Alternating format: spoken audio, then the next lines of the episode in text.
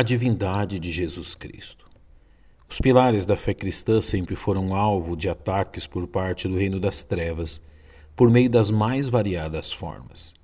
Estando a doutrina bíblica da divindade de Jesus Cristo como uma das mais atacadas verdades bíblicas em todos os tempos, e a razão para isso é muito clara. Caso algum homem fosse capaz de refutar a verdade que Jesus de Nazaré possui a natureza divina em sua plenitude, as doutrinas bíblicas desmoronariam como um castelo de cartas, pois todas estão ligadas de uma forma ou outra ao eterno Filho de Deus. Em sua carta aos Colossenses, o apóstolo Paulo não deixa dúvidas sobre a divindade de Jesus ao declarar, porque nele habita corporalmente toda a plenitude da divindade, enfatizando assim uma dupla verdade, que esta plenitude da divindade é atributo eterno de Cristo e que, ao assumir sua forma humana, Jesus não deixou de ser Deus.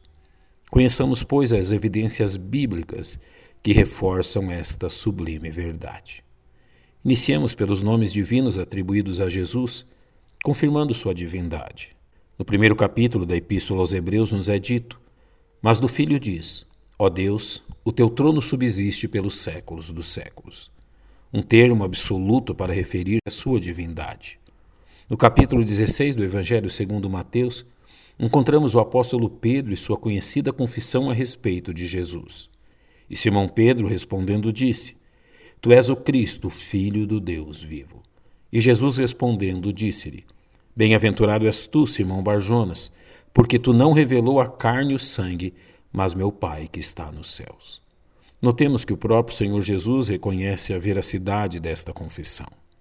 Além dos nomes que ligam Jesus Cristo a Deus, também o culto prestado a Jesus, o qual somente Deus pode receber, confirmam sua divindade, como revelado na introdução da primeira carta aos Coríntios. A Igreja de Deus que está em Corinto, aos santificados em Cristo Jesus, chamados santos, com todos os que em todo lugar invocam o nome de nosso Senhor Jesus Cristo. Também o autor da carta aos Hebreus reforça essa verdade ao dizer: e outra vez, quando introduz ao mundo o primogênito, diz: E todos os anjos de Deus o adorem. O que seria uma adoração idólatra, caso Cristo não fosse o próprio Deus. Também os ofícios divinos atribuídos a Jesus confirmam sua divindade, como bem apresentado pelo apóstolo João no princípio de seu evangelho. Todas as coisas foram feitas por ele, e sem ele, nada do que foi feito se fez. O atributo da criação é propriedade exclusiva de Deus, de forma que atribuir a Jesus este atributo, João o está identificando como o próprio Criador.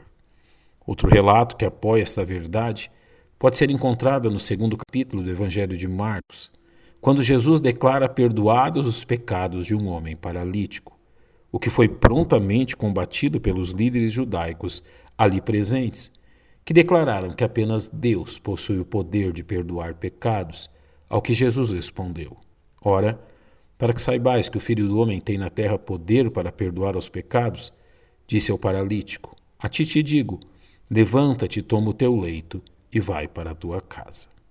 Jesus assim confirmava sua divindade diante daqueles homens. A Bíblia não deixa qualquer dúvida que Jesus Cristo é plenamente Deus como é plenamente humano. Esta verdade é firmemente ensinada pela palavra de Deus. Por isso, Jesus deve ser obedecido e adorado como somente Deus o deve ser.